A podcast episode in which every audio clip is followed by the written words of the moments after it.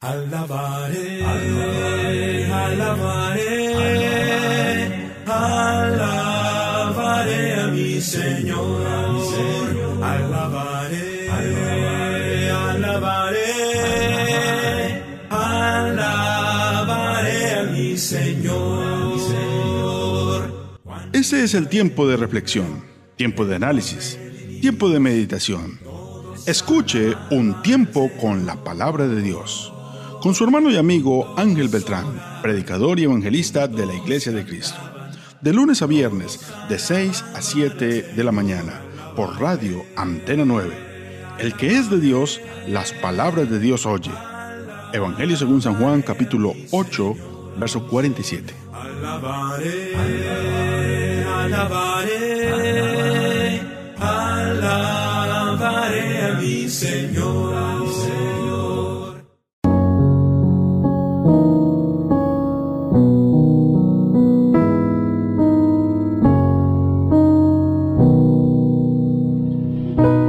Muy pero muy buenos días, Dios les bendiga grande y poderosamente. Les habla su hermano Ángel Beltrán. Hoy recibiendo una nueva semana, una semana llena de bendición. Gracias a ustedes por estar acompañándonos en este su programa Un tiempo con la palabra de Dios. Gracias a Dios comenzamos, empezamos un nuevo día y un nuevo día que por la misericordia del Señor va a estar lleno y complejo de bendiciones. Solamente estamos nosotros para descubrirlas y con la ayuda del Señor mm, vivirlas y disfrutarlas. Empecemos este día y esta semana de la mejor manera, dirigiéndonos a nuestro Señor en oración. Una oración que nos conecte con el Creador, una oración que nos ayude a empezar el día de la mejor manera. Oremos pues. Bendito Señor y Padre Santo, Padre Celestial, te damos las gracias por todo lo que nos das. Te damos las gracias, Señor, porque hemos tenido un fin de semana eh, muy bueno, Señor, lleno de, de, sorpresas y de bendiciones, Señor, lleno de, pequeñas cosas, Señor, que aunque parecen repetidas, eres tú el que nos aparejas todas las cosas y por ti podemos disfrutarlas, Señor. Te damos las gracias, Padre Santo, por la familia que nos has dado. Te damos gracias por cada uno de los seres eh, que has puesto en nuestra familia, ya sea nuestra pareja, Señor, porque ha sido de bendición hasta el día de hoy. Porque gracias a ella podemos eh, quizás tener un hogar, un hogar eh, increíble, un hogar hermoso, Señor, que eres tú el único que has permitido que lo tengamos. Gracias por los hijos que nos has dado, Señor. Ayúdanos a darle buen ejemplo y que ellos sean hijos y en un futuro buenos ciudadanos y ojalá buenos cristianos y seguidores tuyos, Señor. Te damos las gracias, Padre Santo, por nuestros padres, los que aún los tenemos vivos, los que aún podemos disfrutar de ellos, Señor. Gracias porque nos das el tiempo de decirles que les amamos, que les queremos y de mostrarles, Señor, eh, que somos el ejemplo que ellos quieren que seamos, Señor. Te damos las gracias, Padre Santo, por cada una de las bendiciones que llegan a nuestra vida. Te damos las gracias por el trabajo que tenemos, Señor. Te damos las gracias por el techo, por el abrigo, por la comida, por el sustento que nos permites tener, Señor, porque por tu misericordia estamos aún alentados, Señor. Tenemos vida y podemos trabajar y desenvolvernos en nuestros trabajos, Señor. Te damos las gracias, Padre Santo, por los jefes que nos dan y nos proveen el trabajo, Señor. Permite que podamos tener... Eh, gracia para con ellos, Señor, eh, cumplir nuestras obligaciones a cabalidad y que ellos sean prosperados aún más, Señor, para que nos sigan dando buen trabajo, Señor. Un trabajo eh, bien remunerado, ojalá, Señor. Te pedimos, Padre Santo, por aquellos que tienen que emprender hoy un viaje quizás, por los que tienen que conducir, Padre Santo, por los que tienen que salir del seno de sus hogares, Señor, aparejales cada puerta que, hace, que se les abra, Señor. Aparéjeles cada destino a donde vayan, Señor, y cada paso que den lejos de su hogar, Señor, sea un paso de bendición y, y que siempre recuerden que aquí les extrañamos, Señor. Te pedimos, Padre Santo, por los que están estudiando, Señor, por los que están eh, finalizando su etapa de, estudio, Señor, darles conocimiento, darles entendimiento, permite que puedan precisar estos, estos esos saberes nuevos, Señor, y, de, de una manera positiva, Señor, los puedan encajar bueno y bien en su vida, Señor.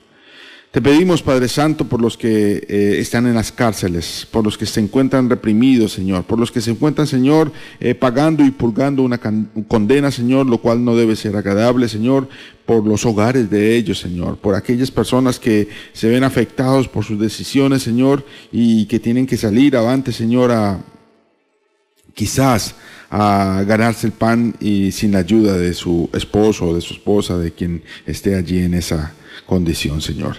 Dale fe, dale fortaleza, ábrele las puertas y permite que puedan salir avantes de estas dificultades en las que se encuentran. Por los que se encuentran enfermos, Señor, afligidos en un lecho, Señor, en un hospital, quizás en un centro de salud. Por los que se encuentran, Señor, eh, afligidos por las dificultades, ayúdalos, Señor, a mejorarse pronto. A que los medicamentos cumplan su efecto, Señor, y haya una mejoría pronta y ligera, Señor, una recuperación para que puedan retomar sus actividades pronto y ligeramente, Señor. Por los aquellos que están consiguiendo un trabajo, Señor, que están en búsqueda de un trabajo, apareje, Señor. Abre las puertas y ante todo darles la gracia tuya, Señor, para que puedan conseguir el mejor de los trabajos. Los que están prontos a emprender un proyecto, un nuevo negocio, Señor, que seas tú y tu mano poderosa eh, brindándonos la ayuda, Señor. Te alabamos, te honramos, te glorificamos. Gracias te damos, Señor. Encomendamos a ti esta semana, a ti que todo lo puedes, que eres eh, Rey de Reyes y Señor de Señores. A ti te pedimos, Señor, que nos ayudes durante esta semana. En el santo, poderoso y grande nombre de Jesús de Nazaret, que vive y reina por los siglos de los siglos. Amén y amén. Gracias a todos ustedes por acompañarnos en esta oración, porque es bueno conectarnos, es bueno conectarnos con nuestro Señor, es bueno agradecerle, es bueno pedirle, es bueno decirle que estamos acá ah, para, para servirle, Señor, y qué bueno con una oración. ¿De qué nos va a hablar la palabra del Señor? Hoy vamos a ver uno de los milagros increíbles que están en el capítulo 9 del libro de Juan. Estamos mirando esas señales, esas señales que están descritas en el libro de Juan, que apuntan a, decirnos algo más que un milagro, apuntan a, decirnos quién es Jesús. Jesús es el Rey de Reyes, Señor de Señores, Jesús es Dios mismo, Jesús eh, actúa como Dios y sus milagros son evidencia clara de eso. En capítulo 9, versículo 1 en adelante vemos a Jesús sanando a un ciego y a un ciego de nacimiento. Este es el milagro que vamos a ver. Vamos a analizar algunas cosas que pasaron antes y específicamente este milagro. Pero antes de eso, como es costumbre, meditemos en salmos, himnos y cánticos espirituales. Música no comercial, música que apela al alma. Escuchemos pues estos himnos de honra y gloria al Señor. Escuchemos un par de himnos. Gloria, gloria a Jesús Salvador nuestro. Canta tierra, canta su gran amor. Gloria, gloria, ángeles santos el cielo, a su nombre ten eterna Cuenta cómo Él descendió del cielo a nacer y en vida sufrir dolor. Gloria, gloria, ángeles santos del cielo, a su nombre den eterna Gloria, gloria a Jesús Salvador nuestro por nosotros, Él con la cruz cargó. Por salvarnos, Él sufrió pena de muerte del pecado. Cristo nos libertó. Alabadle, oh qué amor tan grande que nos brinda este que Él mostró Gloria, gloria, ángeles santos del cielo, rindan al que nos rescató.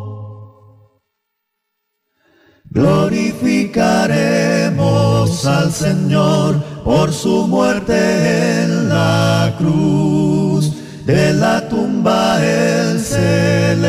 dio, gloria al Salvador Jesús.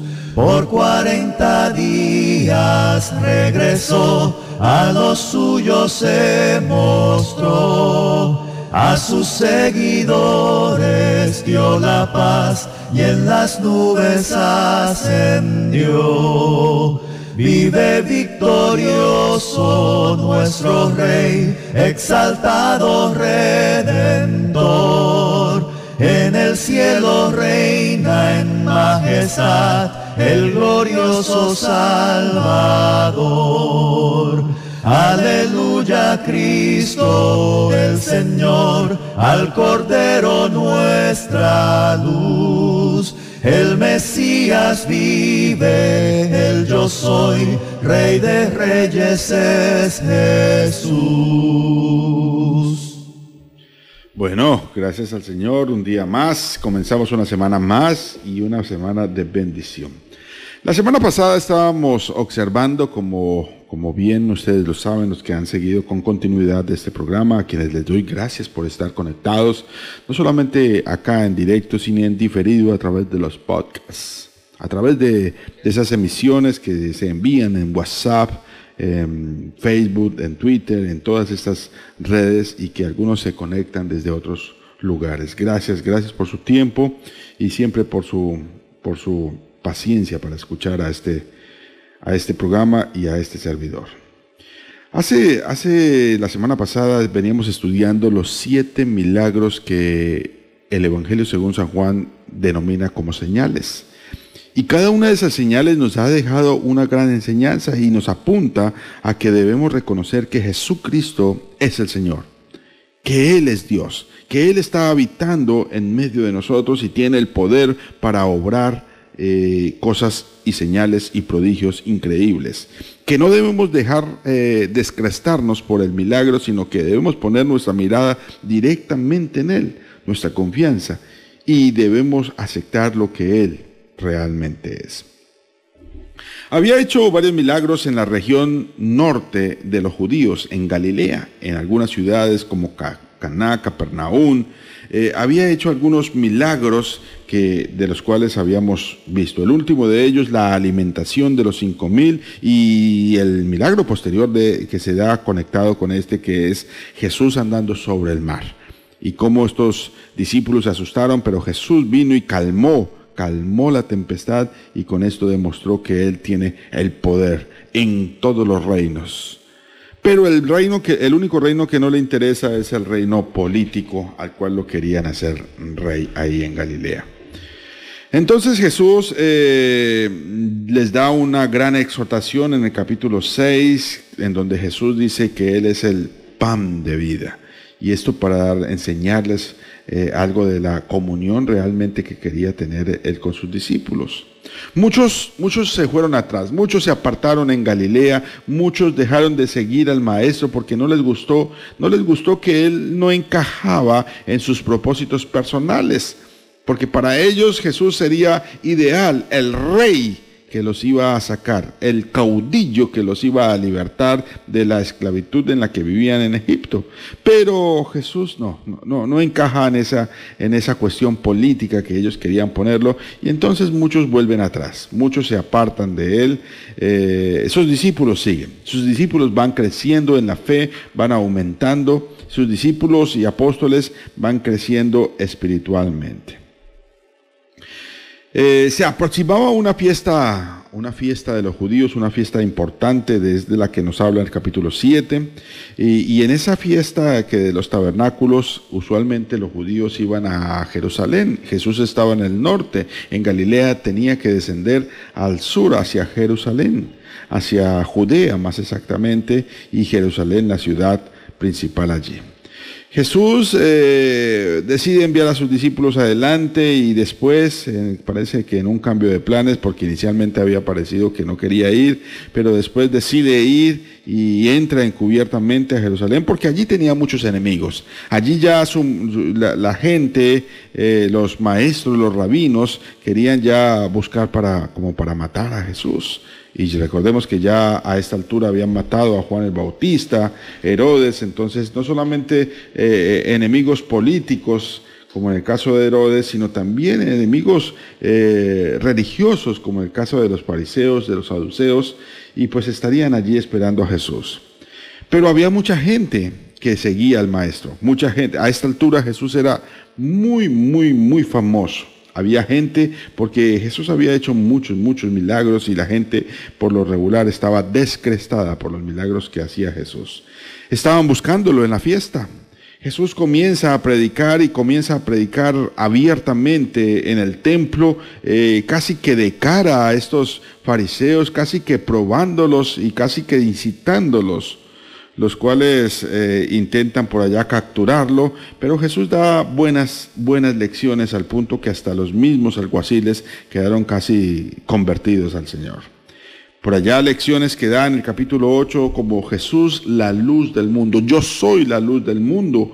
Uno de los, de los yo soy que muestra eh, evidencia quién es Jesús. Yo soy la luz del mundo, dijo por en el capítulo 8.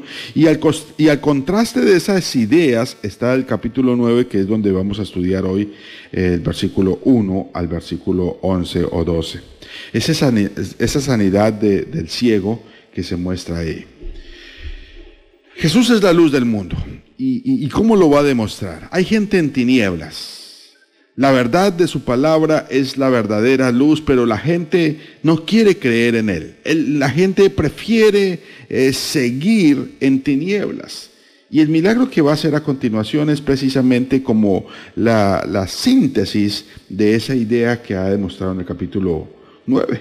Esas ideas que ha dicho que la verdad, si, eh, conoceréis la verdad y la verdad os hará libre. Está hablando del mismo. Él es la verdad.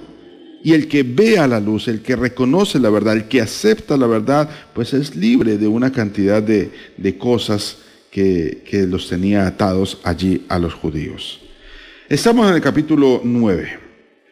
Jesús está en Jerusalén.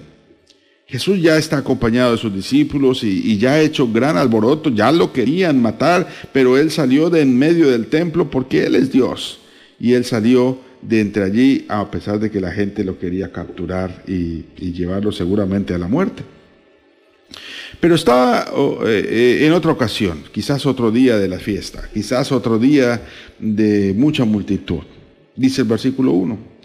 Al pasar Jesús vio a un hombre ciego de nacimiento. Y le preguntaron sus discípulos diciendo, Rabí, ¿quién pecó? ¿Este o sus padres para que haya nacido ciego? El tema es interesante, lo que vemos acá en el capítulo 9 es increíble. Hay un ciego, pero este ciego denota una particularidad.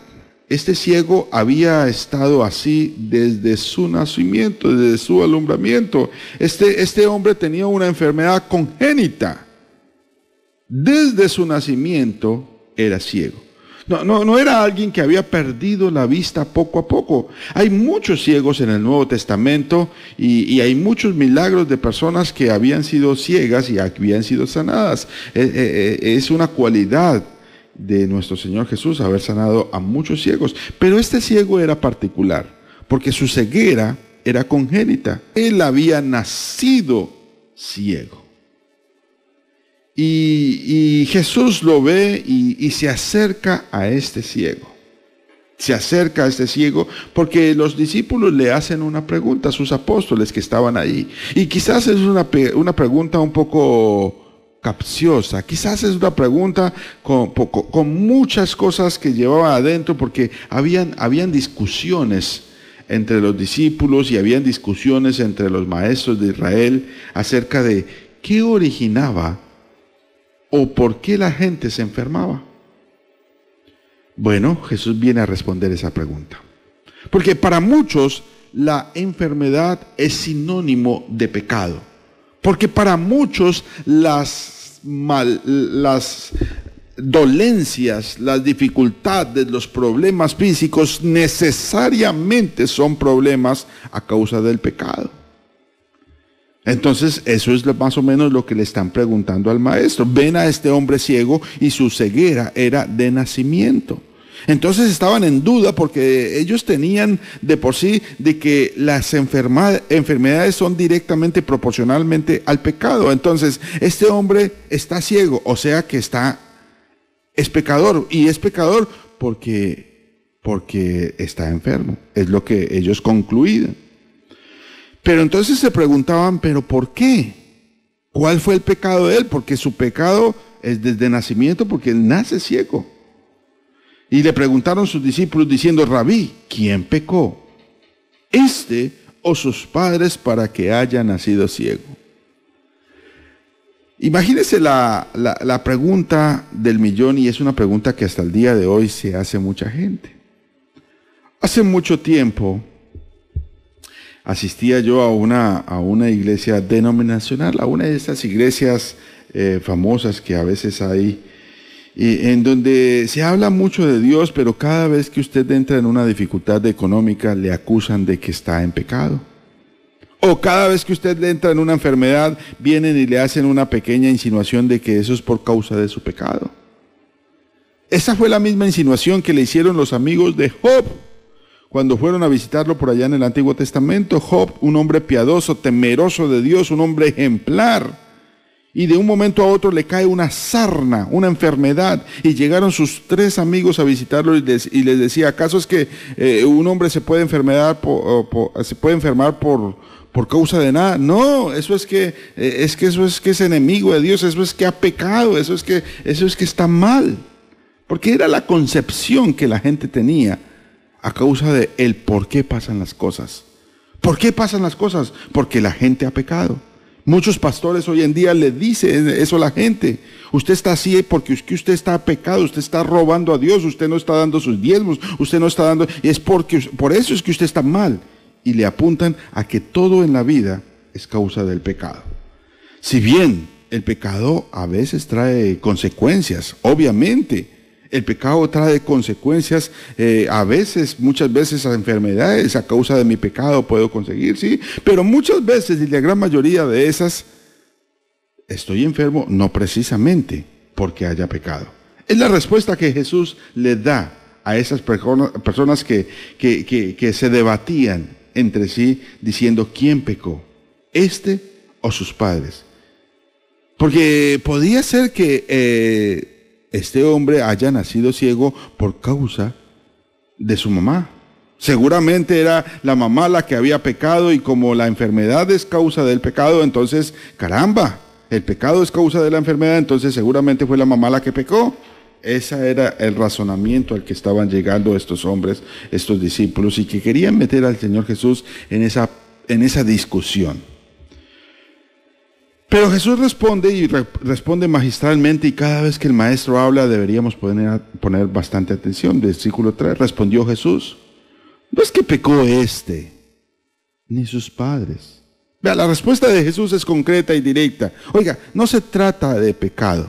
No, no, no todo en la vida es causa del pecado. No se trata de que haya pecado este o que haya pecado sus padres, porque hasta los rabinos de ese entonces, los maestros de Israel, decían que si una mujer eh, embarazada, por ejemplo, iba y adoraba eh, eh, a un dios pagano, eso se le consideraba como pecado y por ende sus hijos podían nacer enfermos. Pero Jesús les dice, vea, esto no se trata de pecado. No se trata necesariamente de que haya pecado este o sus padres. Aquí no hablemos de pecado. Este caso no es así. Y les, enfoca y más bien les cambia la pregunta, sino para que las obras de Dios se manifiesten en él. Y qué respuesta tan magistral. Podíamos tener toda la lección con esta respuesta de Jesús. Porque mientras que ellos se preguntaban el por qué pasan las cosas, en la causa de qué pasan las cosas, Jesús les cambia la pregunta. Y les dice prácticamente no se pregunten el por qué están en esta condición, sino el para qué están en esta condición. ¡Wow! ¡Qué bendición entender esto! Ves que la gente se pregunta muchas veces el por qué le ha pasado lo que le ha pasado. No solamente los discípulos de Jesús se preguntaban esto. Yo conozco personas que han, han estado al punto de la locura preguntándose lo mismo, ¿por qué? ¿Por qué me pasa esto si yo no soy una mala persona? ¿Por qué me pasa lo que me está pasando si es que yo soy buena gente? ¿Por qué si es que yo no le hago mal a nadie me está pasando lo que me está pasando? Yo no me merezco lo que me está pasando. Hay cantidad de gente que se encierra en una, en una celda psicológica a causa de esa pregunta, el por qué, el por qué, el por qué me pasa esto a mí. Y se encierran en sí mismos y de ahí no salen y esto los lleva a la locura. Esa pregunta quizás no tiene respuesta. Esa pregunta no tiene una respuesta satisfactoria. Si usted va y se la hace al médico, el médico le va a dar una respuesta médica. Si usted le hace esa respuesta, esa pregunta al psicólogo, el psicólogo le va a dar también razones que a su modo de ver, esa es la respuesta. Si usted le pregunta eso a su padre, su padre quizás le va a decir, vea, eso es culpa de sus amigos. Y van a buscar culpables a diestra y siniestra, pero Jesús cambia la pregunta. No se trata de preguntarnos el por qué, no se trata de enredarnos en ese tipo de, de, anacronismos, en ese tipo de preguntas que quizás no tienen respuesta, sino más bien se trata de preguntarnos el para qué nos pasa las cosas. Claro, si yo dejo de buscar una respuesta al por qué me pasan las cosas y paso a preguntarme el para qué me está pasando lo que me está pasando, cambio. Me enfermé, estoy en una cama, estoy postrado. Y si empiezo a preguntarme por qué, por qué, por qué, por qué me pasa esto a mí, por qué me pasa a mí, si es que yo esto, por qué, y por qué, y por qué, y a buscar, y a buscar, y a buscar, y buscar intensamente un culpable o algo eh, que, que, que dé y sacie mi morbosidad, el por qué, no voy a entender el para qué me está sirviendo lo que me está sirviendo. Jesús quiere que, que, haga un alto en el camino, en que deje de preguntarse el por qué le están pasando estas cosas, sino más bien el que se pregunte el para qué le están pasando, para qué le sirve lo que le está pasando. Cuando uno cambia la tesis, cuando uno cambia el cuestionamiento, se enriquece. Cuando usted deja de mirar hacia atrás, el por qué le pasó esto y empieza a proyectarse hacia el futuro, oiga, ¿para qué me sirve lo que me pasó? ¿Qué aprendo yo de esta situación?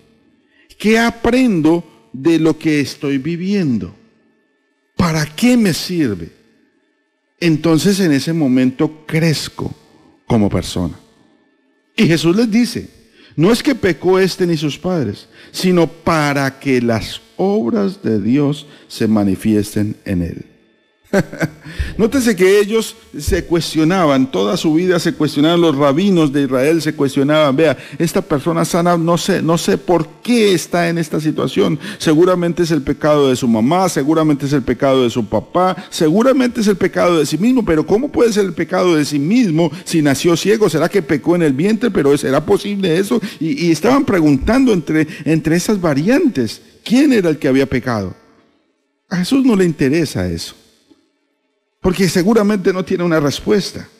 No, no, hay una respuesta lógica y entendible el por qué pasan esas cosas. Más bien Jesús cambia la pregunta y vuelvo y hago el énfasis al para qué. Porque eso realmente es lo que nos sirve en la vida. Y Jesús les dice, la otra opción es entenderle el para qué, para que las obras de Dios se manifiesten en Él. Y con esto nos da una lección grandísima. O sea que hay cosas que en mi vida me pueden pasar y lo que Dios quiere es manifestar algo en mi vida. Dios en su infinita sabiduría decidió o permitió que el ciclo de la vida continuara para este, este hombre y naciera ciego. Sí, porque Dios lo permitió. ¿Y por qué lo permitió? Porque Dios tenía planes con la ceguera de ese hombre. Dios tenía planes con la dificultad de ese hombre. Y puede ser que nos parezca injusto. ¿Cómo así? Jesús permitió que este hombre naciera, creciera y viviera una vida, tal vez ya 38, 40, no sé cuántos años tuviese este, este hombre ciego, pero viviera una vida ciego. ¿Por qué Dios permitió eso? Dice porque Dios tenía planes para que las obras de Dios se manifiesten en él. Yo no sé por qué Dios ha permitido que te pase lo que te pase en tu vida. Pero lo que sí sé es que Dios puede transformar un problema tuyo en una obra de Dios, en una manifestación de Dios en tu vida. Este hombre nació así y Dios lo permitió. Este hombre creció así y Dios lo permitió para que llegara un día en donde este hombre viera la luz del mundo y la vio. Este hombre ciego logró ver la luz del mundo. Dice Jesús, verso 4, me es necesario hacer las obras del que me envió. Entre tanto el día dura. La noche viene cuando nadie puede trabajar. Entre tanto que estoy en el mundo, luz soy del mundo. Jesús está diciendo, yo soy la luz del mundo y voy a hacer las obras del Padre, las obras del que me envió. Voy a hacerlas porque mientras que estoy en la vida, pues luz soy del mundo. Ya cuando me vaya, ya cuando muera, pues obviamente no podré hacer las obras físicamente que ellos querían ver. Pero vamos a mirar qué pasó después. Versículo 6. Antes de eso, vamos a irnos a, a una a una meditación de salmos, de himnos y de cánticos. Escuchemos un par de, himnos después de mirar y de reflexionar en esta primera parte. Al que es digno de recibir la gloria, al que es digno de recibir honor, al que es digno de recibir la gloria, al que es digno de recibir honor levantemos nuestras voces y adoremos a Jesús, Cordero de Gloria, y exaltemos su incomparable majestad, al que vive por siempre, al gran yo soy, al que vive por siempre, al gran yo soy, a Jesús, al que es digno de recibir la gloria al que es digno de recibir honor, al que es digno de recibir la gloria, al que es digno de recibir honor. Levantemos nuestras voces y adoremos a Jesús, Cordero de Gloria, y exaltemos su incomparable majestad, al que vive por siempre al gran yo soy, al que vive por siempre, al gran yo soy y al que vive por siempre, al gran yo soy, a Jesús. Al que me ciñe de poder, aquel que mi victoria es, solo a él alabaré, solo a él exaltaré al que me ciñe de poder, aquel que mi victoria es. Solo a él alabaré, solo a él exaltaré, de ti será mi alabanza en la congregación. Cantaré y alabaré tu nombre, Señor. De ti será mi alabanza en la congregación. Cantaré y alabaré tu nombre, Señor. Tu nombre, Señor. Tu nombre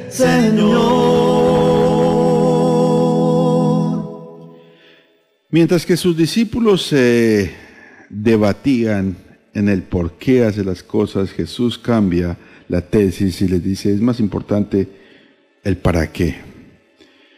Y Jesús no se queda en palabras, se va a las acciones, porque más que debatir en, el por qué, Jesús dice, a este hombre hay que ayudarlo, hay que ayudarlo ya, no podemos esperar, no podemos esperar. Y se dispone a hacer uno de los grandes milagros una de sus señales. Ya es impresionante lo que nos ha enseñado, porque nos cambia y nos enseña a, afrontar las dificultades. Pero aquí va el milagro. Y este milagro es particular. Versículo 6. Dicho esto, escupió en tierra e hizo lodo con la saliva y untó con el lodo los ojos del ciego. Y le dijo, ve a lavarte en el estanque de Siloé, que traducido es enviado. Fue entonces y se lavó y regresó viendo. Vea, qué, milagro tan particular. Eh, Hay pocos milagros como este en los evangelios. Pero este es, este es una cosa particular. No solamente porque el hombre era ciego y ciego de nacimiento. Este hombre nunca había visto la luz del sol. Este, no, este hombre no tenía ni el más mínimo recuerdo de lo que es el color. El hombre no podía de haber diferenciado nada de su vida. Él no tenía en su mente nada de color. Y había nacido ciego. Jesús se acerca a él sin mediar palabra porque toda la conversación que había tenido anteriormente había sido con sus discípulos, los que se debatían el por qué y el por qué y el por qué y seguramente lo mismo se preguntaba o se había preguntado este ciego, ¿por qué? ¿Por qué yo no nací tuerto? Oiga, pero ¿por qué yo no nací más bien miope? ¿Por qué? ¿Por qué? ¿Pero por qué tuve que haber nacido ciego yo? ¿Por qué, por qué el ciego no tuvo que ser mi hermano, otro familiar? ¿Pero por qué yo? ¿Por qué yo? Porque eso se, se- se enfatiza la gente. Porque eso se encierra la gente. Y Jesús se acerca y sin mediar palabra, sin que el ciego lo viera, obviamente era ciego, no podía ver a Jesús, se acerca a él sin preguntarle más, mostrando un acto de misericordia, misericordia grande hacia este hombre. Dice que muestra la obra de Dios que él quería hacer en él, la que se iba a manifestar. Dice el versículo 6, escupió en tierra. Y póngase por un solo momento en los zapatos del ciego. ¿Qué está haciendo el ciego en ese lugar? El ciego, el ciego, usted seguirá leyendo esta historia de quizás en su casa, y el ciego en ese, en ese lugar estaba pidiendo limosna. Era prácticamente lo que una sociedad confinaba a un ciego, a pedir limosna. No había muchas opciones en esta sociedad de, de judíos para, para ciegos. El ciego se dedicaba a, a ser, a ser un mendigo más. Y seguramente todos los días lo llevaban al mismo lugar, lo ponían ahí frente al templo, porque es un templo reconocido. Y estaba ahí pidiendo y pidiendo limosna todos los días, todos los días estaba pidiendo y pidiendo limosna al lado de ese templo. Y pedía y pedía limosna porque no sabía nada más que hacer. Y Jesús llega y le da y le da una colaboración bien particular.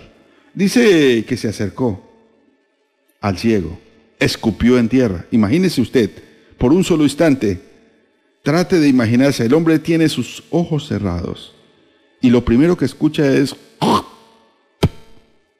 ¿sí? ¿Qué pasó? ¿Quién está escupiendo? Diría el ciego. Inmediatamente, sin mediar palabra, el ciego siente que en sus ojos hay algo de, de barro, hay algo húmedo. Inmediatamente, obviamente, tuvo que haberse imaginado, oiga, este, este barro de dónde salió si yo estoy en un lugar seco. Alguien hizo lodo, alguien, hizo ese barro. ¿Y con qué agua si yo estoy en un lugar público? Aquí no hay mucha agua. El agua, el agua fue precisamente la saliva que escupió Jesús. Y le unta encima de sus ojos. Y de, repe- y de, de- de repecho le dice en el versículo 7, y le dice, ve a lavarte en el estanque de Siloé, que traducido es enviado. Fue entonces, se lavó y regresó viendo. ¿Dónde quedaba el estanque? Al extremo de la ciudad, a la salida de la ciudad. Vaya y se baña en X estanque, el estanque de Siloé, que quiere decir enviado. Jesús había sido enviado, yo soy la luz del mundo. Él había sido enviado por el Padre. Y le dice que vaya al estanque ese que llamaba enviado, lo envía ya, es un juego de palabras. El punto fue que este ciego fue y se lavó en el estanque al que Jesús lo mandó. No porque el estanque tuviese milagro, no. No porque el estanque tuviese poder, no. Ni porque el barro, ni el lodo, ni la saliva tuviese poder, no. Lo que tiene poder es la palabra de Dios. Y este hombre fue, fue al estanque, sin regodear, sin maldecir. Porque, porque si hubiese sido otro ciego, y seguramente poco sabía este hombre de Jesús, pero algo sabía de Jesús. No lo había visto, pues era ciego, pero algo sabía. Y cuando escuchó la voz de Jesús, seguramente asimiló que era el maestro, porque Jesús estaba siendo famoso. Y seguramente le habían hablado de Jesús. Y Jesús se acerca a él y escupe y le pone esta saliva precisamente con barro en los ojos. Si yo hubiera sido ciego, mm, así mis ojos no me sirvan para nada. Lo que menos quiero es barro en mis ojos. Pero aún así, Jesús lo hizo. Y puso ahí este barro. Y le dice, vaya al estanque de Siloé. Y este hombre, sin, sin regodear, fue y se lavó y regresó viendo qué milagro. Cuando yo leo este milagro me hace acordar de, el profeta en el Antiguo Testamento Eliseo, que Naamán, que era un, sirio, un, un jefe, un oficial eh, importante de los sirios, fue a la casa de Naamán y fue a la casa del profeta Eliseo. Y el profeta ni siquiera salió a la puerta, sino que le envió el mensaje con uno de sus eh, jóvenes ayudantes. Y el joven de su ayudante le dijo, vea, el profeta dice que vaya y se bañe siete veces en el río Jordán. Y nada más se va maldiciendo y diciendo, pero ¿cómo es posible? Ese río Jordán está sucio, yo que me voy a bañar allí, yo tengo mejores ríos en mi casa, en mi país, yo tengo mejores. No, y se fue de mal genio, no quiso hacer lo que le decía el profeta. Y él decía, porque yo pensaba que el profeta iba a salir, iba a poner las manos sobre mí, iba a orar y la lepra se iba a sanar, porque dicen que ese es un profeta que tiene mm, bendición. Pero no fue así. Y ya iba para su casa en, donde sus, sus empleados de, de le dice, pero eh, jefe, jefe, no vea que no le pidió mayor cosa, solamente le pidió que se bañara siete veces en ese río. Hagámosle caso, hagámosle, no, no pierde nada. Usted no pierde nada. No, pero es que ese río no está muy limpio. No importa, jefe, hágale caso. Y efectivamente, después de refunfuñar, este hombre bajó al río, se bañó siete veces. Y a la séptima vez, su piel quedó como la piel de un bebé, pues era leproso. Esa es la historia de Naamán, el sirio. Aquí estamos en la historia del ciego y el ciego de nacimiento. Cuando el ciego fue a limpiarse el lodo que Jesús había puesto en sus ojos, en ese momento, en ese lugar, en donde lo envió Jesús, en ese instante recibió la vista. La vista. ¿Por qué? Sencillamente porque le hizo caso a la palabra de Dios. Es que la palabra de Dios no es para cuestionarla.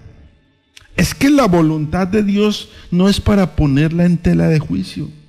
Si este hombre hubiera actuado como, como muchos otros, oiga, ¿qué está haciendo? ¿Qué me está echando en los ojos? Oiga, abusivo, oiga, atrevido, tras de que yo estoy ciego y usted me está echando mugre en los ojos.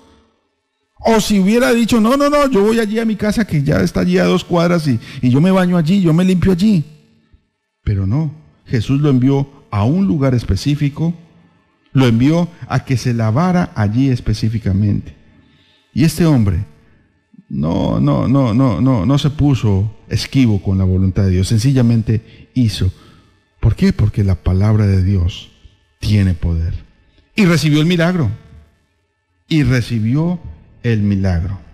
Versículo 8. Entonces los vecinos y los que antes le habían visto que era ciego decían, ¿no es este el que se sentaba y mendigaba? Porque volvió a su casa.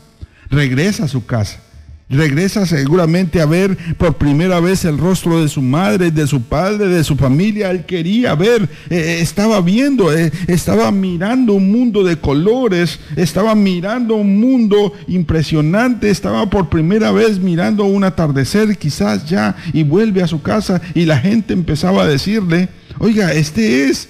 Y otros, no, no, ese no es, ese que va a ser, ese, ese se parece, no, que sí es. Y le dijeron, bueno, él decía, yo soy. Porque dice, unos decían, él es, a otros, a él se parece. Él decía, vea, yo, yo soy el mendigo, yo soy el mismo, yo soy, ahora estoy viendo. Versículo 10. Y le dijeron, ¿cómo te fueron abiertos los ojos?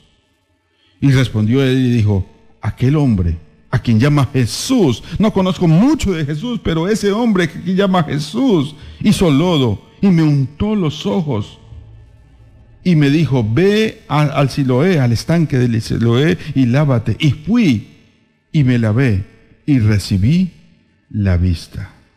Entonces le dijeron, ¿dónde está él? Y le dijo, no sé. él nunca lo había visto.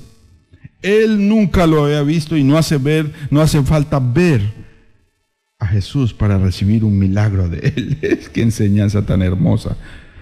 Vea, mis amados amigos, Quiero, quiero dejarle varias enseñanzas con esta lectura.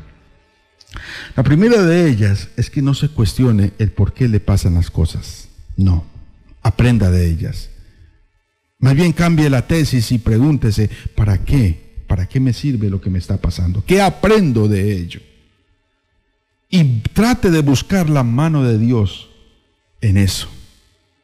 Si usted busca la mano de Dios ahí, va a encontrar que aún las dificultades le sirven para que Dios se manifieste en su vida. Porque Dios va a tratar de manifestarse en su vida. Él va a tratar de hacerlo así tenga que escupirle el rostro y lo digo porque eh, muchos milagros hay en, el Nuevo Testamento. Hubo milagros en donde el Señor Jesús sencillamente puso las manos. Hubo milagros en donde el Señor Jesús ni siquiera puso las manos. Otros tocaron parte de las prendas de Jesús y la gente fue sana. Hubo milagros en donde ni siquiera vio al enfermo y sencillamente la gente fue sana. Pero ¿por qué Jesús aquí le lava y le hace barro y le pone en sus ojos y, hace esa, esa, e, e, e, ese espectáculo tan extraño. Bueno, no, no, no entendemos los detalles de la mente de Dios. Dios tenía un propósito. Ese día era día de reposo. Y Jesús estaba probando que había gente anacrónica, que había gente que estaba pegada al Antiguo Testamento, a la ley de Moisés, estaba gente pegada eh, y encerrada en la ley. Y ese día, para los judíos, era prohibido sanar. Pero para Dios, para Dios no era prohibido sanar. Para la religión de ese entonces no podían sanar un día de reposo, pues Jesús sanó en día de reposo. Y si dijeran lo que dijeran para Jesús, sanó en día de reposo. Ese día era prohibido amasar. Nadie podía amasar, pues Jesús hizo lodo y tuvo que amasar. Por eso los judíos se enfurecían más. Ese día era prohibido eh, eh, hacer alguna un, trabajo específico y Jesús sana a este hombre. Por lo menos habían tres cosas que estaba aparentemente infringiendo. Y no infringiendo según la ley de Dios, según la ley de los hombres, porque Jesús solamente decía que, o la ley decía que solamente había que guardar el día de reposo. Pero ellos habían puesto una cantidad de leyes y normas que prohibían hasta amasar, prohibían hasta lavarse, prohibían una cantidad de cosas en el día de reposo. Y Jesús está haciendo esto con este propósito. Yo no sé qué va a hacer Dios en tu vida. Lo que sí sé es que aún si tienen que escupirte para que tú te des cuenta, lo va a hacer. Eh, y digo esto de una manera sarcástica porque en mi vida. Jesús me ha escupido varias veces. Porque a veces no quiero ver la realidad. Aquí a veces quiero, eh, quiero, quiero enfrascarme en el mismo problema de mi vida, de por qué me pasan esto, si es que yo soy tan bueno, si es que yo no hago mal, y es que y me quedo como lamentándome, lloriqueando en mi vida cuando me pasa cosas malas y a veces Dios tiene que venir y, y despertarme de una manera bien particular y lo ha hecho en mi vida, hablando figurativamente. El hombre recibió el milagro, recibió el milagro por una sencilla y simple razón. Le hizo caso a la voluntad de Dios. ¿Quieres recibir la bendición de Dios? Es simple, hazle caso a la voluntad de Dios.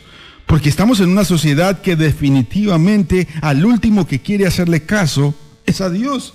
Eh, pero sí quiere recibir las bendiciones de Dios.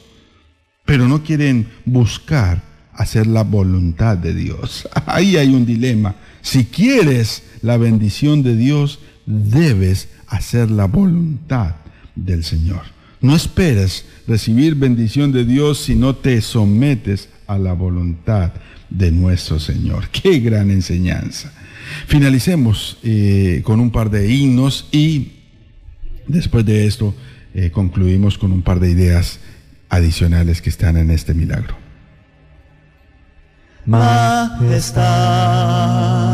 Excelsa majestad, tributadle la gloria y el honor. Majestad, por siempre ensalzar al Salvador, digno Señor el vencedor.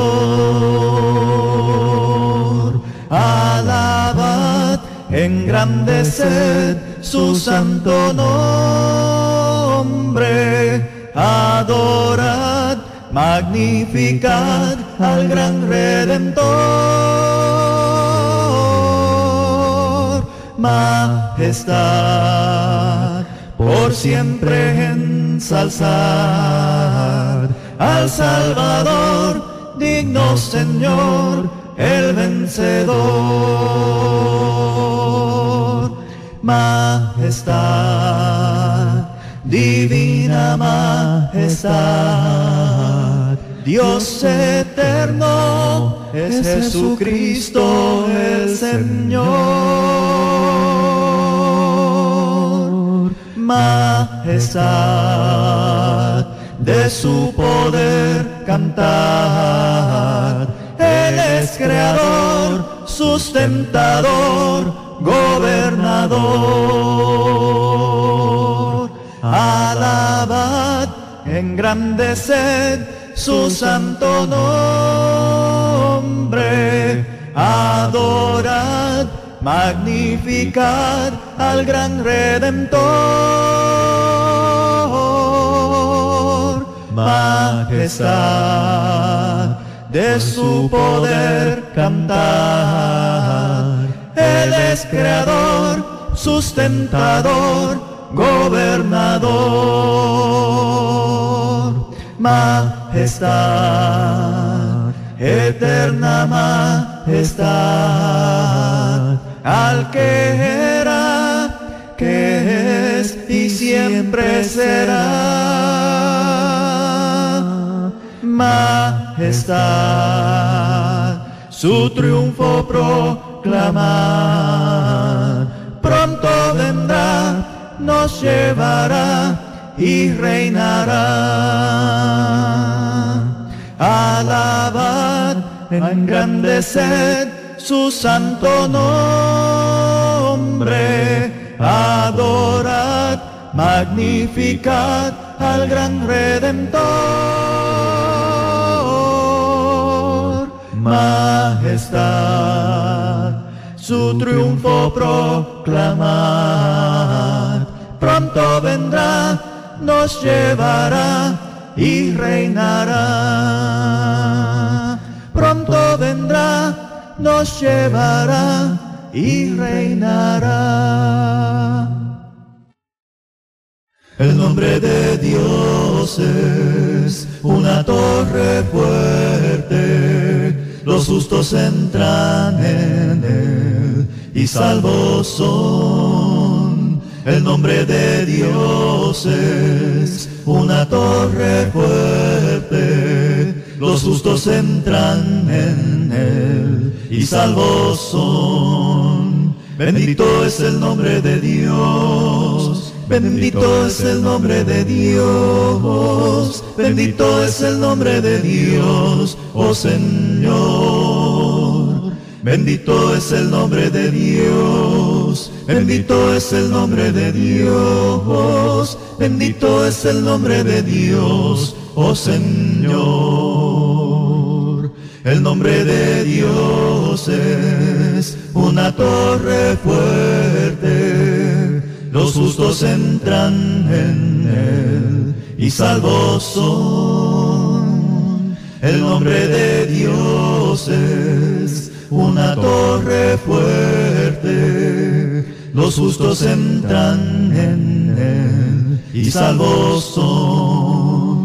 Santo es el nombre de Dios, santo es el nombre de Dios, santo es el nombre de Dios, oh Señor.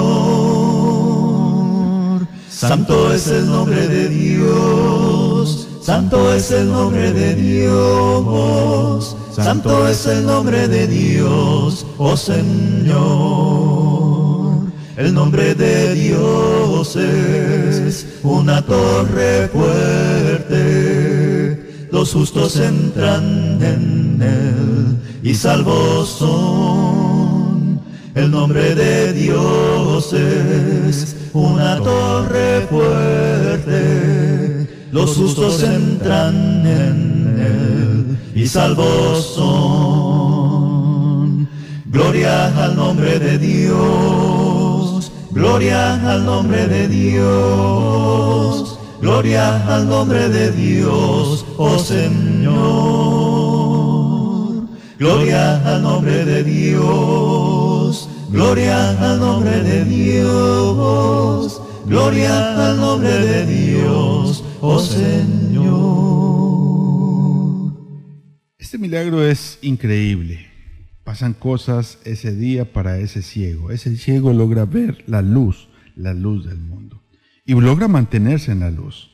Uno podría pensar que este fue el mejor día de su vida, pero la gente se encargó de que no fuera el mejor día de su vida. Si usted sigue leyendo ese relato en Evangelio según San Juan capítulo 9, Jesús llega, eh, este hombre ciego llega a su casa con ganas de ver a su madre, la gente empieza a cuestionarlo, lo llevan ante los fariseos para que lo cuestionen. Los, los fariseos no querían aceptar que Jesús eh, hizo el milagro y empiezan con un dilema, pero ¿quién le hizo? ¿Quién hizo el milagro? Y él sencillamente dijo, Jesús, Jesús lo hizo, él me hizo, y ellos, pero Jesús es pecador y empiezan ese, ese dilema. Eh, van, entrevistan a sus padres, oiga, realmente este hombre sí era ciego, porque parece que no era ciego, parece que se estaba haciendo el ciego, y los padres que deberían proteger a su hijo, dijo, no, no, no, ella está grande, que responda a él, nosotros no sabemos nada. Y qué triste para este ciego, la primera vez que vio a su madre, su madre y su padre lo rechazaron. Qué triste para este hombre haber recibido la vista precisamente en este día. Es más, volvieron a cuestionarlo los mismos fariseos, lo volvieron, lo interrogan ahí más adelante por segunda vez y al punto que el hombre se da cuenta que los fariseos no querían escuchar eh, eh, eh, acerca de Jesús ni, ni, de que cómo había hecho el milagro y entonces terminan diciéndole que termina él diciendo bueno a mí el milagro me lo hizo Jesús si es pecador no lo sé o sí lo sé pero el punto es que yo no veía y yo ahora veo y eso fue gracias a Jesús prácticamente lo que les dice. Y ustedes que quieren también hacerse de sus discípulos porque él ya se identifica como discípulo del Señor. ¡Qué bendición! ¿Qué le costó eso al ciego? Que lo expulsaran de la sinagoga. Lo sacaron de la sociedad de los judíos, lo, lo exiliaron por haber recibido un milagro. Más adelante se encuentra con Jesús y Jesús lo consuela. Jesús le dice que él era el Cristo y enseguida ese Señor creyó, Señor, y le adoró por allá el verso 31. Qué historia tan particular. Yo quiero que se vaya con una idea clara de todo lo que hemos analizado hoy. Si quiere, llegue a su casa y léala nuevamente. Pero no se pregunte el por qué le están pasando las cosas. No, no se encierre en eso. Más bien, cambie la tesis. El para qué es lo que debe preguntarse. No el por qué, sino el para qué. No busque culpables en su pasado, sino el para qué le sirve lo que le está pasando. Si usted evoluciona su pensamiento, el para qué le va a servir como crecimiento personal. Y en este caso particular, porque Dios quería manifestar su obra. Si él aprendió la obra del Señor, este ciego aprendió. Este ciego no se quedó ciego. Este ciego no solamente vio a Jesús, vio la luz del mundo y sin importar lo que pasara a su alrededor, se mantuvo en la fe, en lo que él creía. Y era poco lo que él creía. Hubo otros que veían, pero continuaban siendo ciegos, porque hay gente que aunque la verdad sea clara, no hay peor ciego que el que no quiere ver. Este hombre salió de la ceguera física y también de la ceguera espiritual. Otros tenían, tenían una visión 2020, pero espiritualmente estaban ciegos. ¿Qué quieres ver tú? ¿Quieres quedarte en el pasado? ¿Quieres quedarte en el por qué te sucedieron las cosas? ¿O quieres cambiar? ¿A para qué? ¿Para qué Dios está permitiendo eso?